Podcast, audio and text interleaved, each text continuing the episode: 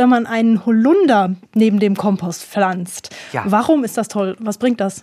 1000 Antworten. Ja, ein Holunder beschattet auf eine ganz leichte, offene Art den Kompost. Man sagt sozusagen, der Holunder, da, man, man muss ein bisschen die Geschichte erzählen, da wohnt ja auch die Frau Holle drin, die ist die Beschützerin des Hauses.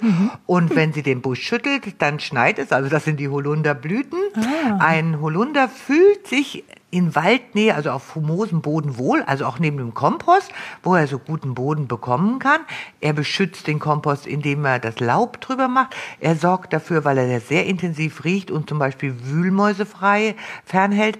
Er sorgt so dafür, dass der Kompost nicht von irgendwelchen Nagern ja, ähm, bewohnt wird. Das möchte man ja auch nicht, dass man lauter Mäuseneste drin hat.